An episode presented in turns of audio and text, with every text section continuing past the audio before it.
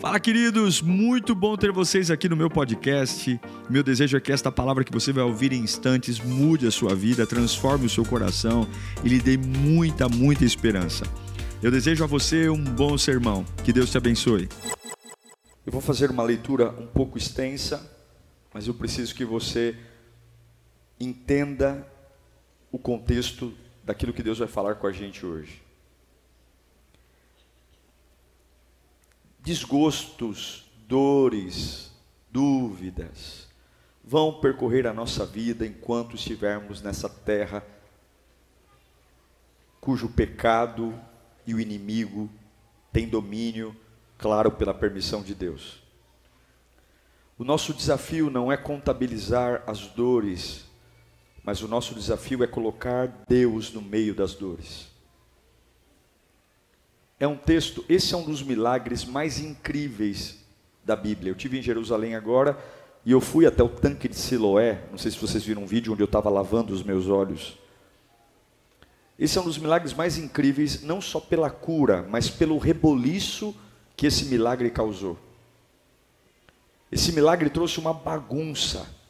Ele quebrou paradigmas.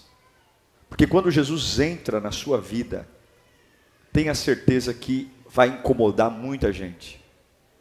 Então vamos lá, João 9, a partir do versículo 1.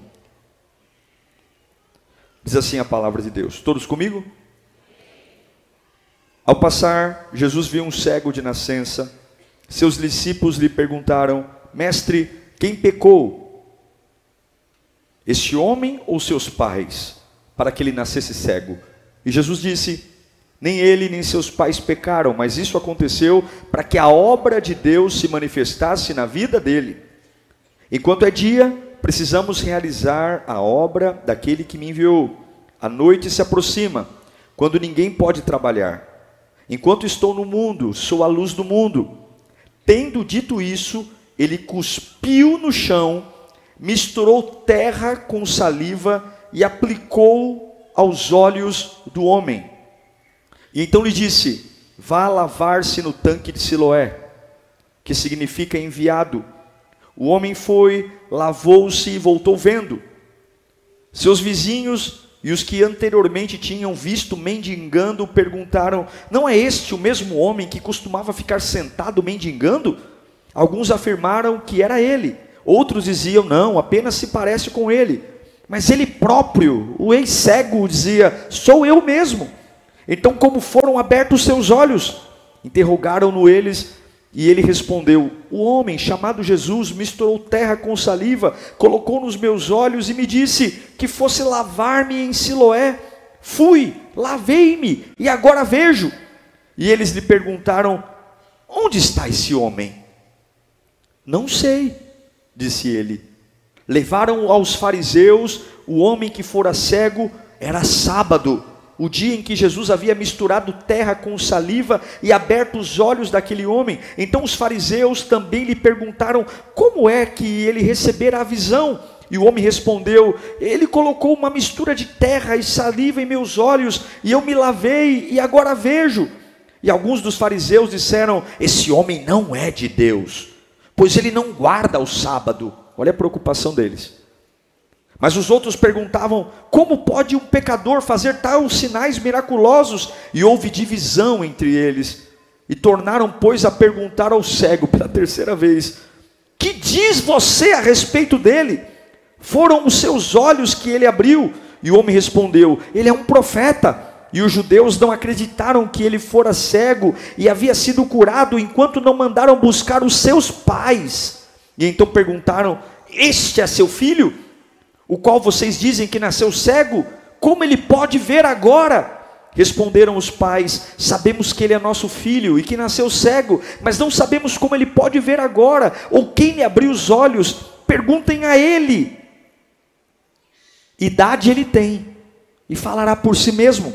Seus pais disseram isso para que, para que, porque tinham medo dos judeus, pois estes já haviam decidido que se alguém confessasse que Jesus era o Cristo, seria expulso da sinagoga. E foi por isso que seus pais disseram: idade ele tem, pergunte a ele. Pela segunda vez, chamaram o homem que fora cego e lhe disseram: para a glória de Deus, diga a verdade.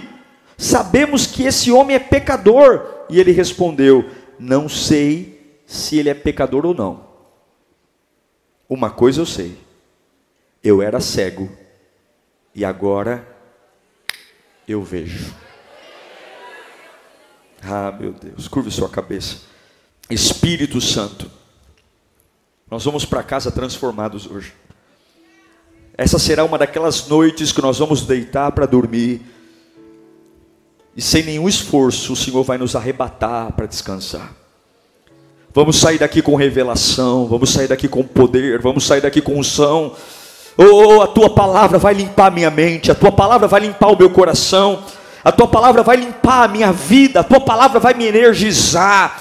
Eu vou sair daqui com vontade de viver, vontade de conquistar e tudo aquilo que está desajustado em mim, cura-me pela palavra, cura-me em nome de Jesus, amém. Eu quero que você olhe para duas pessoas e diga: Deixe Deus entrar na sua dor. Esse é um testemunho de um cego de nascença, um homem que tem uma condição de origem, ele nunca viu. E quando a gente nunca vê, a gente não sente falta. Acredito que é muito pior você ver e se tornar cego do que já nascer cego, porque ele já nasceu sem ter a oportunidade de saber como é ver. Ele nunca viu. Então ser cego era o natural, era o comum, era o que existia. E todas as fases da vida daquele homem, a cegueira estava lá: infância, juventude, adolescência, até um momento que ele encontra Jesus. E eu quero aqui falar com você sobre a importância de encontrar Jesus. Não encontrar um culto, não encontrar um pastor, não encontrar uma pregação, encontrar Jesus, porque em um momento só, veja, uma vida inteira de cegueira, uma vida inteira, ele nasceu cego, ele se tornou uma criança cega, um júnior cego, um adolescente cego, uma vida inteira de cegueira. Um simples encontro com Jesus e ele deixou de ser cego. Eu quero dizer para você que um encontro com Jesus pode mudar e arrancar cargas que você traz a vida inteira. Um simples encontro com Jesus pode tirar situações que você diz, pastor, eu nunca soube o que é ser feliz, eu nunca soube o que é ser paz. Eu já nasci num lar conturbado, eu vivi num lar conturbado, eu moro num lar conturbado. Eu quero dizer para você, não sei o que o diabo colocou na sua cabeça, mas um encontro com Jesus pode mudar tudo que você não viveu a vida inteira. Tudo, tudo. Um único momento. Aí a Bíblia diz que quando esse cego chega, há uma dúvida. A pergunta que tem é: Senhor, quem pecou para esse camarada viver uma vida desgraçada? Quem é o culpado por ele não enxergar? Porque nós somos assim. Quando algo está desajustado, tem que ter um porquê. Quando algo não é explicado, tem que ter um porquê. Nós sempre queremos saber um porquê das situações, porque, é, porque isso, porque aquilo, porque morreu, porque viveu, porque está assim, porque estou desempregado, porque para nós querer saber é importante. E agora está todo mundo perguntando para Jesus: quem pecou? Já viu aquelas histórias da pessoa que está doente na igreja? Aí alguém chega e fala assim: irmão, você tem que orar mais. Você vive doente. Você tem que orar mais, você está orando pouco. O irmão está passando um problema financeiro, aí vem um irmão ali, nossa irmão, você tem que jejuar. Não é possível, é demônio. É mais ou menos isso que estavam perguntando para Jesus: Senhor, quem é o responsável por esse camarada nascer cego? Porque perguntas podem acalmar minha alma. Se eu tiver uma explicação do porquê eu tenho uma desgraça na minha vida, se eu tiver uma explicação do porquê eu tenho perdas, talvez eh, eu, consiga descansar. Se eu conseguir entender por que, que as coisas não fluem, por que, que eu não encontro um namorado, por que, que eu não encontro uma namorada, por que, que eu não consigo encontrar um amor, por que, que eu não descanso, porque nós sempre queremos saber os motivos e as razões e principalmente alguém para culpar por conta das coisas que não funcionam na nossa vida. E a pergunta não deveria ser o porquê ele é cego, mas a pergunta deveria ser: o que esse camarada vai aprender com aquilo que o Senhor permitiu que ele tivesse? A resposta de Jesus é linda. Jesus diz: ninguém pecou. Jesus está dizendo, ele é cego e ninguém é responsável pela cegueira dele. Ninguém é culpado.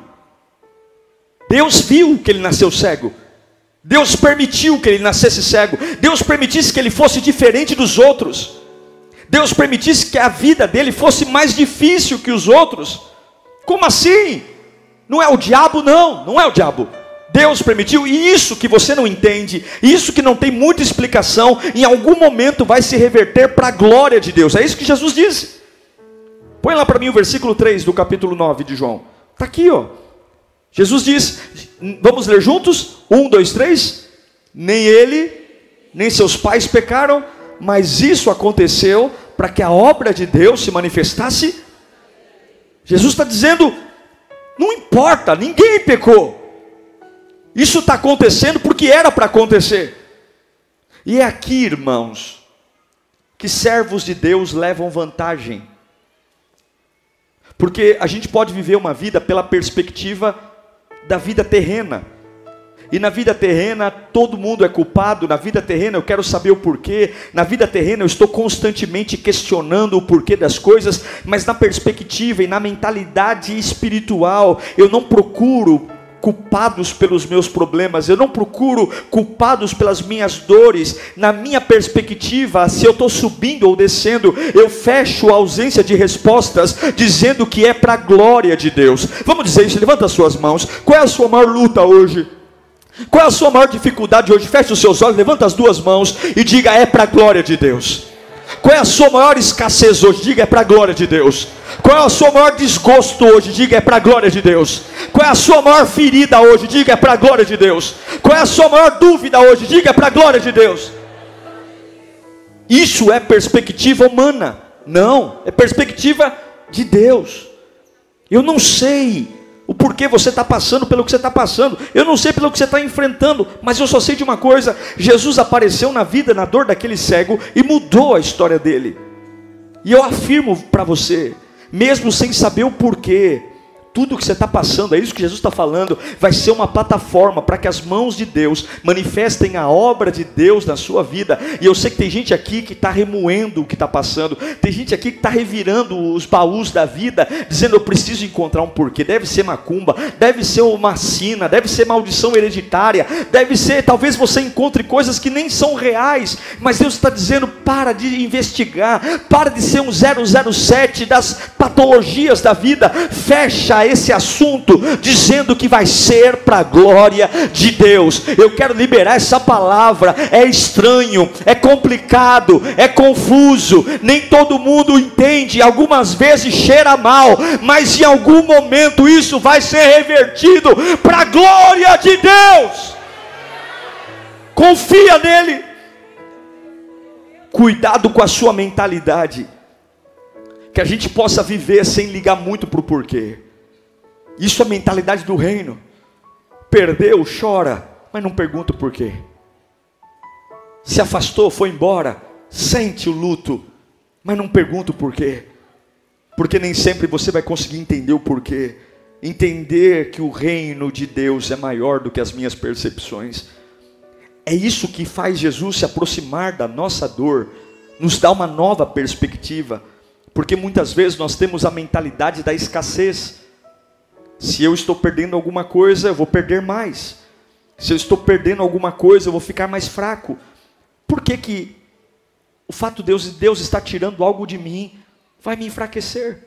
Por que, que o fato de Deus permitir que eu não seja tão veloz como os outros, se Ele não tem filhos prediletos, por que, que Ele está me punindo? Por que, que não pode ser para manifestar a glória dele? Todos, todo mundo canta que Ele é o Deus da cura, mas ninguém quer ficar doente. Todo mundo canta que Ele é o Deus da libertação, mas ninguém quer ficar preso. Todo mundo canta que Ele é o Deus que abre porta, mas ninguém quer estar diante de uma porta fechada. Todo mundo crê que Ele é o Deus que exalta, mas ninguém quer ser humilhado. Todo mundo crê que Ele é o Deus que consola, mas ninguém quer viver o luto. Todo mundo crê que Ele é o Deus que é a bandeira, mas ninguém quer ser perseguido e dominado. A verdade é: o que você está enfrentando vai terminar com a glória de Deus. O que você está enfrentando vai terminar com a glória de Deus. Deus, Deus vai terminar manifestando a glória dele. É um milagre diferente. E agora o cego está lá. Ele é cego, mas ele não é surdo. Ele não vê o que está acontecendo, mas ele ouve o que está acontecendo. E nesse texto tem vários personagens. E o cego está entre eles. Tem vários personagens. E eu quero falar de algumas perspectivas, porque cada um vê a vida do ponto que está. Eu vou falar de alguns personagens aqui. O primeiro personagem que tem desse texto são os discípulos. Os discípulos são aqueles que estão do lado do cego, mas não estão preocupados com a cegueira dele. Os discípulos estão preocupados em descobrir quem é o culpado do problema. Sempre vai ter alguém perto de você que não quer te ajudar, só quer encontrar culpados, só quer alimentar a dor, só quer colocar em você sentimentos desnecessários. Os discípulos não querem orar pelo cego, os discípulos estão preocupados em dizer quem é que pecou, quem é culpado pela desgraça. E talvez você vai morrer ou eu vou morrer se não mudar a minha mentalidade, sabendo todas as pessoas que são culpadas pela minha desgraça, mas ainda assim eu morro em desgraça. Tem outro personagem nesse texto que é Jesus. Jesus está lá. E Jesus está mostrando que não importa o problema. Enquanto os discípulos estão procurando o culpado, Jesus está dizendo: esquece os culpados. Isso aí vai ser para a glória do Pai, vai ser para a glória de Deus. E tem outro personagem, os vizinhos do cego aqueles que conheciam ele, aqueles que viam ele mendigando, conheciam diariamente, sabiam tudo sobre ele, e agora os vizinhos estão em dúvida se ele é mesmo quem ele diz ser. Os vizinhos estão dizendo: será que ele é o mesmo cego? Parece, mas ele agora vê. Será que não é um clone? Será que não é um irmão gêmeo? Sempre vão ter pessoas que vão ter dificuldades para acreditar se as suas mudanças são verdadeiras. Sempre vai ter pessoas dizendo: será que ele se converteu mesmo? Será que ele não se converteu mesmo? Tem outro personagem, os fariseus, os judeus, os religiosos, que não estão preocupados quem é o culpado, que não estão preocupados com a cegueira, que não estão preocupados se o cego está vendo ou não, eles estão preocupados porque Jesus está curando no sábado. Sábado não se cura, sábado é dia do descanso. Eles estão preocupados porque Jesus está quebrando uma regra. E tem mais um personagem: os pais do cego. Os pais do cego são chamados pelos fariseus para dizer: Esse mesmo é o teu filho, ele nasceu cego.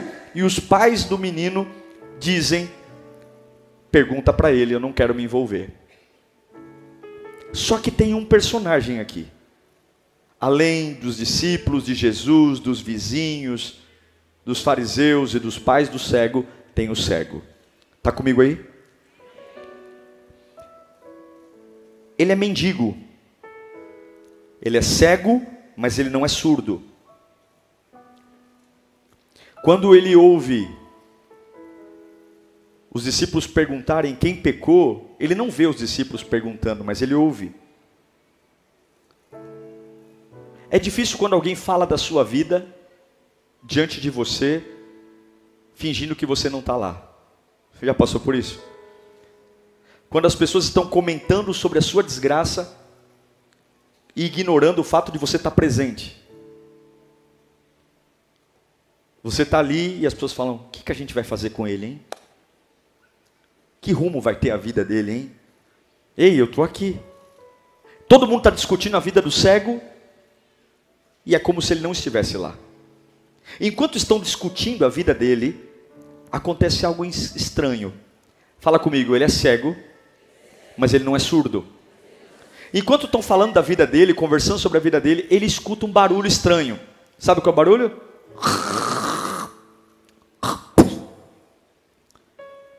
Jesus não narra o que vai fazer, mas de repente, a Bíblia diz que Jesus dá uma cusparada no barro. Gente, para você pegar areia e transformar areia em barro foi um belo de um cuspe. Deve ter sido um belo de um cuspe. Mas aquele cuspe que vem salivado. Porque a Bíblia não pode mentir, ele fez barro. Quem vai em Israel sabe que é um calor, é um sol para cada um. É terra de poeira. Jesus cospe, e ele é cego, mas ele não é. Então, uma hora estão falando da vida dele, e daqui a pouco.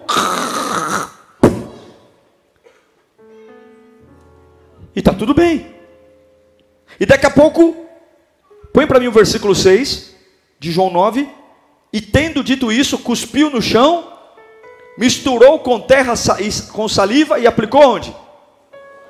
E agora, depois de ouvir a cusparada, ele não é surdo, ele é cego, ele sente algo meio quentinho, molhadinho, com terra no olho dele.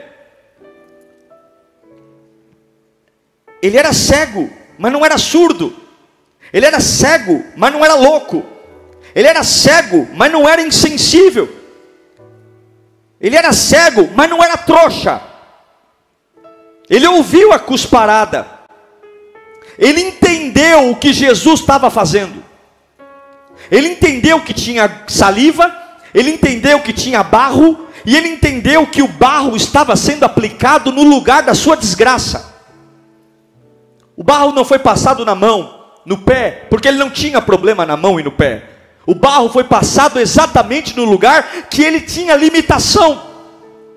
E agora ele ouve uma voz dizendo: Vai e lava-te. Vai e lava-te. E agora esse homem vai até um poço chamado Siloé, lava e volta milagrosamente vendo. E o que me encanta nesse texto é porque Jesus usou um método fora do normal porque Jesus usou um método fora do normal e porque esse cego não reclamou de baba, saliva nos olhos. O milagre estava na lama. O milagre estava no barro.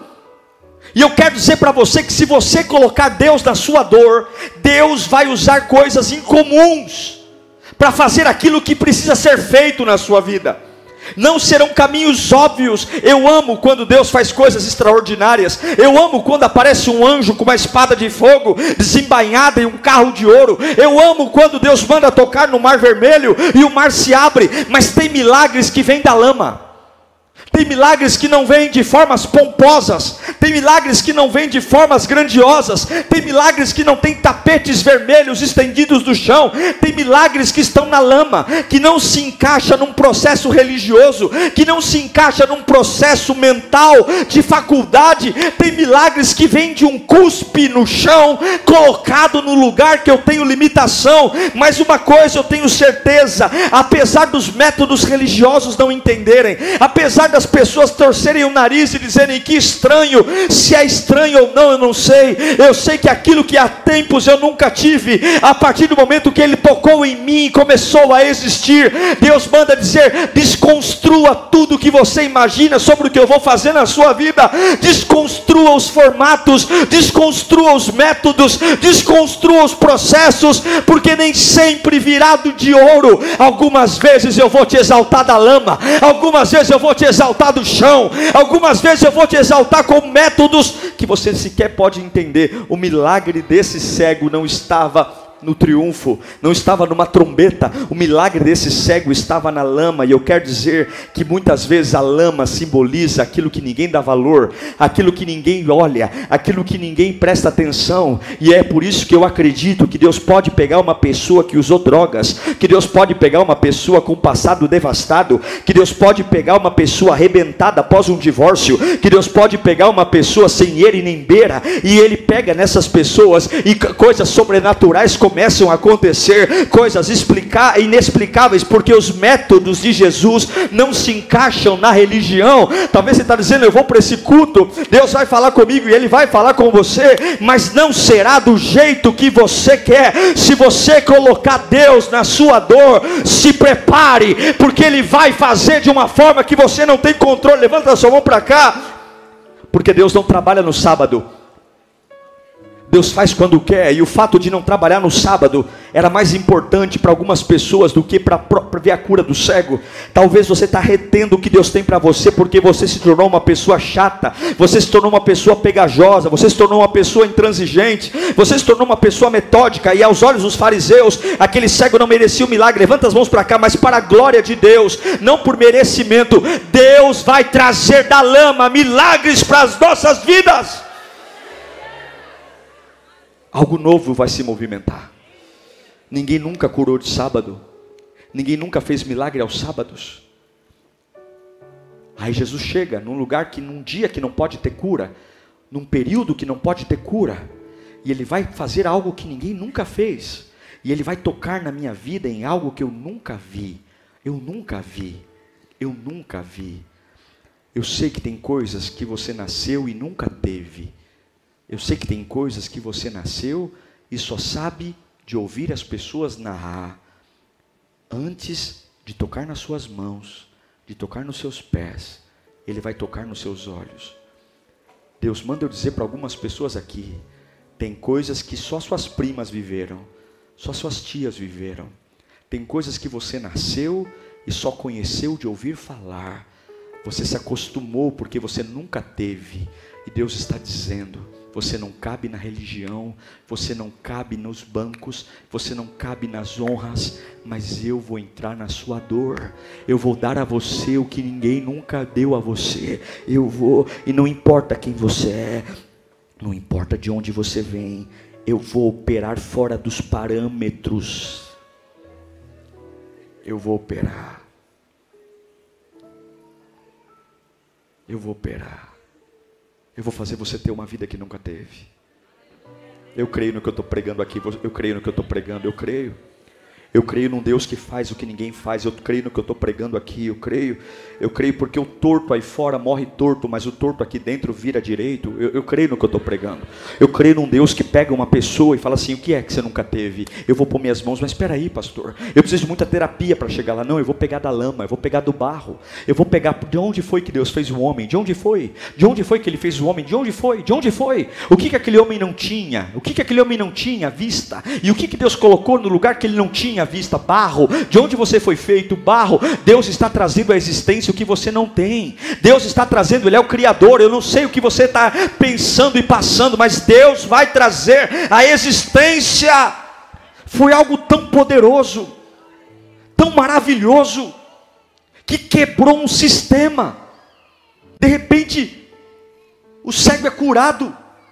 E aí todo mundo olha para ele e começa a perguntar, perguntam uma vez, como é que seus olhos foram abertos? Olha, Jesus, o homem chamado Jesus, veio até mim e colocou barro no meu olho, eu estou vendo. Aí os fariseus ficam furiosos, dizem: não é possível.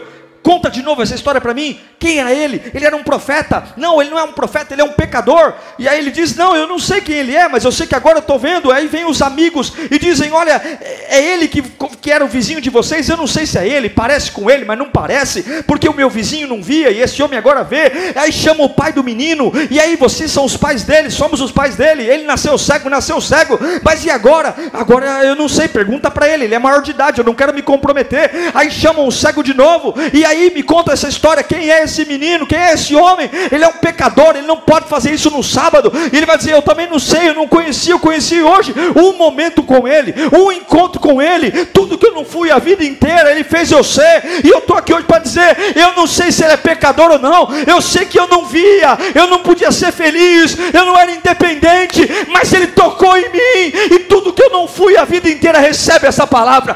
Tudo que eu não fui a vida inteira, tudo que eu não tive a vida inteira, tudo que eu não pude ser a vida inteira, tudo que eu não senti, um encontro com Ele, a minha vida é completamente nova. Eu profetizo isso. Tem coisas que você nunca foi, tem coisas que você nunca teve, tem experiências que você nunca teve, mas se você deixar Ele entrar na sua dor, eu libero essa palavra sobre você hoje. Receba! Receba receba na sua alma, receba no seu espírito. Três coisas aconteceram aqui que esse homem fez. E se você puder decorar isso, ou anotar no bloco de notas. Se você tem um encontro real com Jesus, vai acontecer isso com você. A primeira coisa que aconteceu com esse cego foi que quando ele tem um encontro com Jesus, e quem tem um encontro com Jesus não pode ser preso ao passado, diga, não pode ser preso ao passado. Preste atenção, o cego se lavou no tanque de Siloé, ele não era mais cego, mas todas as vezes depois da cura que falam dele, continuam chamando ele de cego. Ele não é mais cego, ele está curado, mas continuam dizendo: ele é cego, ele é cego, cego, ele não é mais cego, ele não é mais. O encontro que ele teve com Jesus o curou, mas veja como o passado insiste em ficar ali. Veja como as lembranças insistem, os rótulos insistem. Pode ler. Todas as vezes que citam ele, não chamam ele pelo nome. Ele não é mais cego, mas dizem cego. Não o reconhece como homem que vê. Eles estão tendo dificuldade para aceitar que ele foi curado. Eles estão tendo dificuldade para aceitar que Jesus mudou a história dele. Eles estão tendo dificuldades para aceitar que aquele homem é uma nova pessoa. E eu quero que você entenda: o inferno não vai largar o osso. Satanás não vai entregar você de mão beijada. Por isso que você tem que ter uma mente blindada, porque você pode estar numa casa de oração como essa, Deus já te devolveu a vista, mas quando você sai por essas portas, continuam chamando você pelo nome que acostumavam chamar, e Deus está dizendo: Eu estou te dando autoridade hoje para você deixar o passado para trás. Eu estou te dando autoridade hoje para que você rompa o que atraiu Jesus nunca foi um coração perfeito, mas foi um coração necessitado. E quando você tem uma revelação de que Deus da lama me cura do passado, Deus vai gerar algo novo e Ele vai me dar autoridade. Se você se mantém preso ao passado, você está dizendo que a cruz não foi suficiente, que o encontro com Jesus não foi suficiente. E eu sei que muitos aqui não podem avançar porque o passado está segurando você, as marcas, há um medo, você tem um acordo com as pessoas. As pessoas dizem assim: Eu não te atormento desde que você seja um fracasso, eu não pego no seu pé desde que você continue sendo um fraco, eu não falo mal de você desde que você continue na lama, porque se você se levantar, levantar, se você for forte, se eu perceber que a sua luz vai brilhar, eu não vou permitir, porque eu gosto de você no chão, eu gosto de você falido, eu gosto de você quebrado, eu gosto de você humilhado, eu gosto de você chorando pela casa, eu gosto de você se lamentando por tudo que você poderia ser e não é hoje. E Jesus está dizendo: o encontro que eu tive contigo te deu o que a vida inteira não te deu, o encontro que eu tive com você está dando uma autoridade que a vida inteira não te deu, e eu quero liberar essa palavra profética aqui nesta noite. Você não depende de nada mais que viveu aqui hoje. Em nome de Jesus, pela autoridade da palavra que eu estou pregando aqui, Deus está te libertando do passado. Você não é mais uma presa do seu passado, não é mais. Você não é mais um viciado, você não é mais um drogado, você não é mais um prostituto, você não é mais um adúltero, você não é mais um desanimado, você não é mais um fracassado, você não via mas o encontro com Jesus fez você ver. A segunda coisa que acontece com uma pessoa que é marcada por Jesus. Primeiro, ele deixa o passado, e a segunda, ele não permite que uma pessoa que só tenha uma opinião limite a vida dele. A nossa cultura está cheia de pessoas com opinião. As pessoas acham tudo o tempo todo. O cego foi curado. E todo mundo está tendo uma opinião sobre ele. Ah, é, quem foi que curou? Não pode, não aceito. Chama o pai dele, chama a mãe dele. Quem é esse? A nossa cultura está cheia de opiniões, mas sabe o que eu aprendi? Opiniões não curam nada, opiniões não mudam o destino, Opinião não muda o coração, opiniões não transformam a mente, opiniões não edificam igrejas, opiniões não curam famílias, opiniões não abrem portas profissionais e você não pode parar em alguém que não tenha nada além de uma opinião. Você tem que parar de ouvir a opinião das pessoas. A opinião das pessoas estava dizendo: você não merece ser curado. Não é certo você estar livre no dia de hoje. Jesus não poderia te curar, hoje é sábado. Na minha opinião, você está melhorando, mas você não merece essa melhora. E você, tolo, até quando vai ouvir a opinião das pessoas? Sabe o que o cego diz, que não é mais cego? Não importa a opinião de vocês, se ele é pecador ou não. Sabe qual é a verdade? Eu era cego e agora eu vejo. Chupa essa manga. Vocês querem ir para a igreja? Eu não sei. Eu sei que quando eu vou para a casa de Deus, o fogo de Deus desce da minha vida e eu sou poderosamente tocado. Você quer ir para a igreja? Eu não sei. Ah, a igreja dá dinheiro para pastor. Eu não sei se dá dinheiro para pastor ou não. Eu sei que quando eu abro a minha boca para adorar, eu sei que quando a palavra vem para o meu coração, tudo aquilo que estava morto tem vida, tudo aquilo que estava parado tem vida. Eu sei que eu não tinha destino, eu sei que eu não tinha revelação, eu sei que eu não tinha promessa, eu sei que eu não tinha futuro, eu sei que eu não conseguia dormir, não conseguia comer, eu sei que eu não conseguia viver, era uma angústia desgraçada, era pensamentos de morte o tempo todo, era dor no corpo, era ansiedade, era insônia. Eu sei que quando ele me encontrou, eu não sou mais a mesma pessoa, e problema seu, vai lamber sabão, se você crê ou não, se você aceita ou não. Eu sei que eu estava morto, e agora eu tenho vida. Meu irmão, se levanta diante da opinião das pessoas. Opiniões dizem Deus não vai agir, opiniões dizem Deus não vai falar, opiniões dizem não importa, opiniões dizem você não merece, opiniões dizem você está usurpando, opiniões dizem você não tem vergonha de sonhar, você não tem vergonha de trocar de casa, você não tem vergonha de namorar, olha a tua família como está, as pessoas sempre vão ter uma opinião, mas Deus entregou a sua vida para você viver do propósito dele e não da opinião das pessoas. Levanta a mão para cá, não permita que a opinião das pessoas que não não conhecem você, que não sabem o que Deus fez por você, que não tem a mínima noção do que é o sangue de Jesus, critiquem a maneira como você está caminhando com teu Deus, e daí que é lama no olho, e daí que é baba no olho, e daí que é saliva no olho. Eu sei que eu não prestava e agora presto, eu sei que eu não via e agora vejo. Opiniões não mudam destino, levanta sua mão para cá. Opiniões não mudam destino, opiniões não alteram nada, mas o encontro com Jesus muda tudo seja, coloca a mão sobre a sua cabeça, seja blindado da opinião das pessoas. Quem tem opinião das pessoas não avança. Baixa as suas mãos.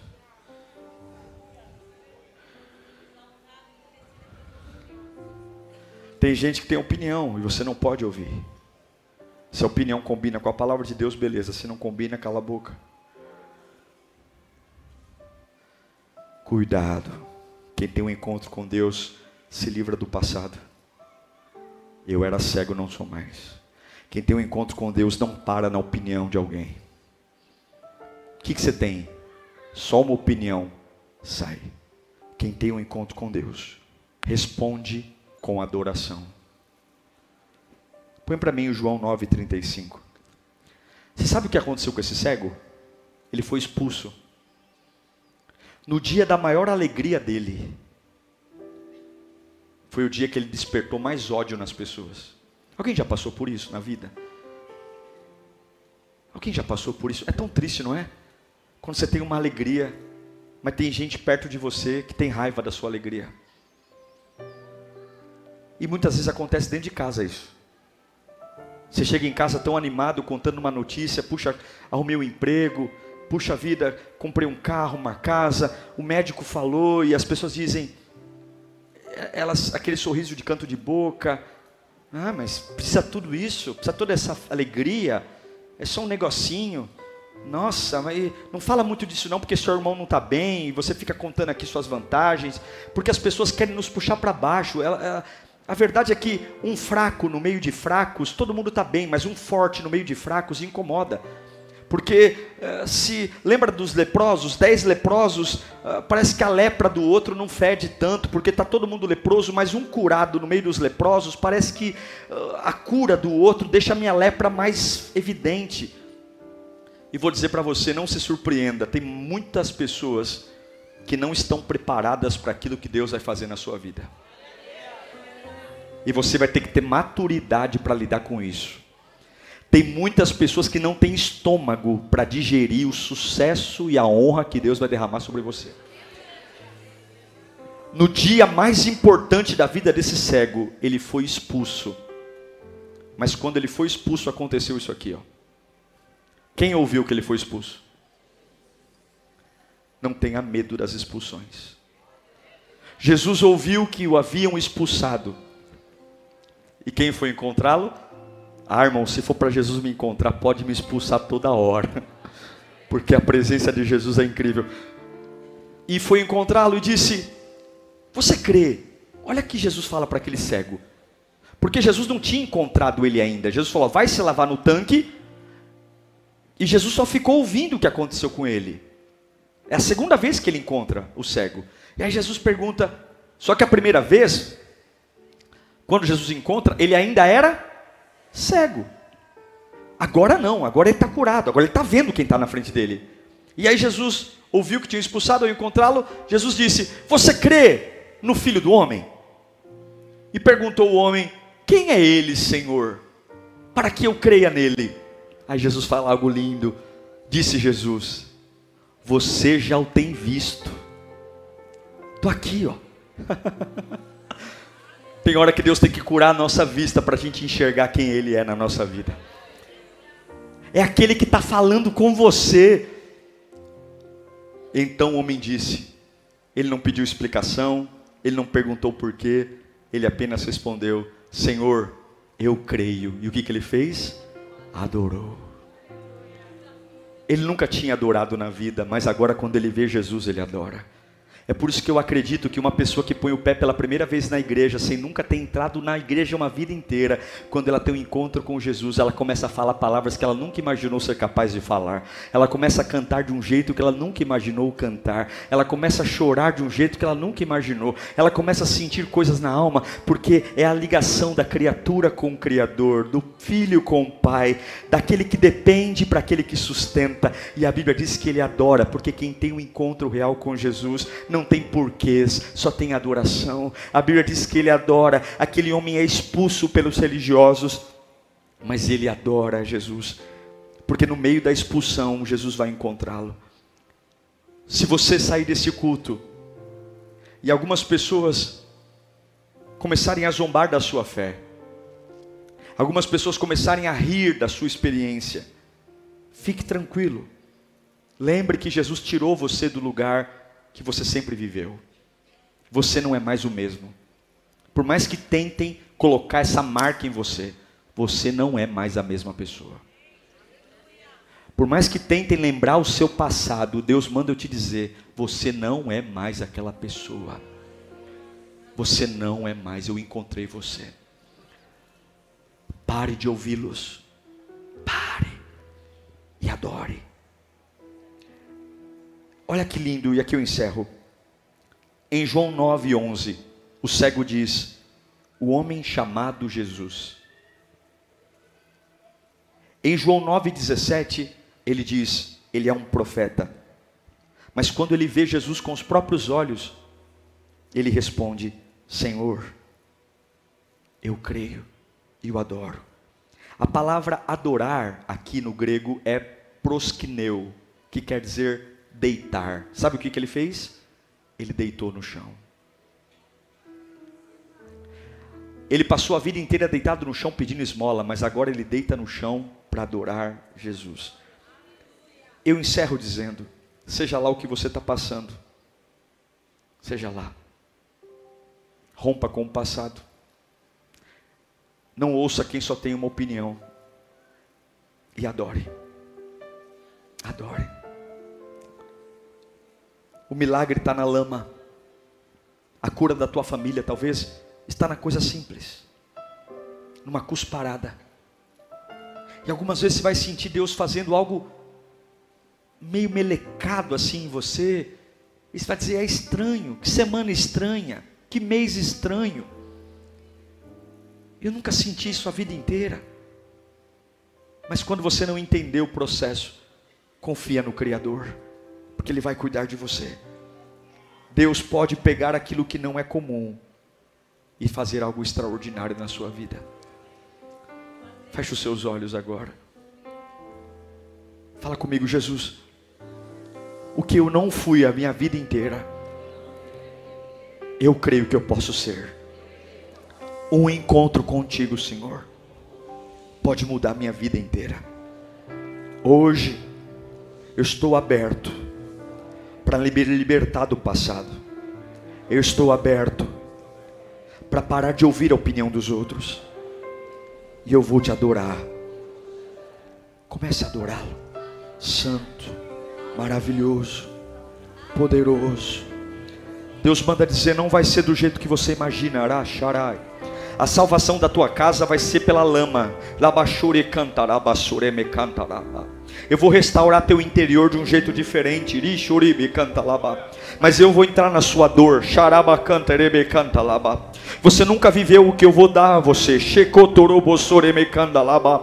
Você nunca sentiu o que eu vou fazer você sentir. Xerecanta erebe andalaba. Lebe cante fanda laba. Suricante fa. A religião vai estranhar. Ketotorobosoremeka. Pessoas dentro da tua casa vão torcer o nariz. Corebe cante fa. Vão tentar entender o que eu estou fazendo. E eu só peço uma coisa: olhe para mim, olhe para mim, olhe para mim, olhe para mim, porque eu estou entrando na sua dor hoje. Eu estou entrando na sua limitação hoje. Eu estou entrando naquilo que você nunca teve. Você tem se cobrado e dito: Eu queria tanto saber como é isso, pastor. Eu queria tanto saber o que é isso, pastor. Eu queria saber. Eu só vi isso na televisão. Eu só vi isso nos livros. Deus está dizendo que você nunca teve.